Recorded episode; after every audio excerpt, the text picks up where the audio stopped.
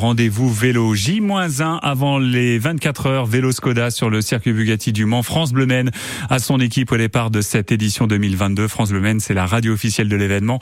Alors quels sont les grands rendez-vous de ces deux jours d'épreuve cycliste On fait le point avec Romain Ganal, c'est l'organisateur des 24 heures vélo.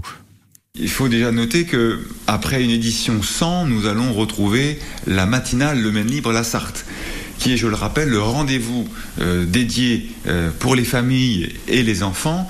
Euh, c'est une balade d'une heure le samedi matin de 10h30 à 11h30.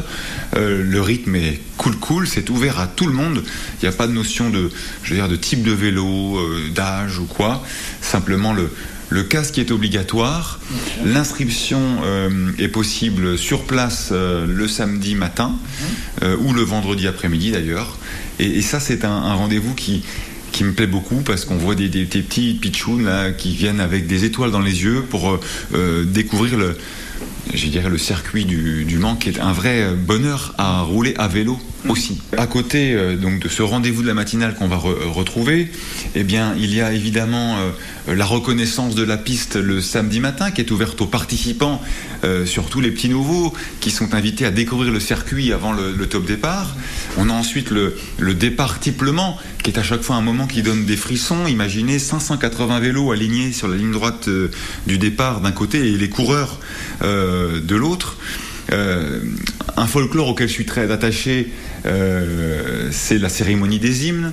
C'est aussi les petites touches à et d'artistes qui viennent, je dirais, égayer l'événement à côté de la partie sportive. Je suis très attaché à, à, à cette côté grand rassemblement festif, convivial.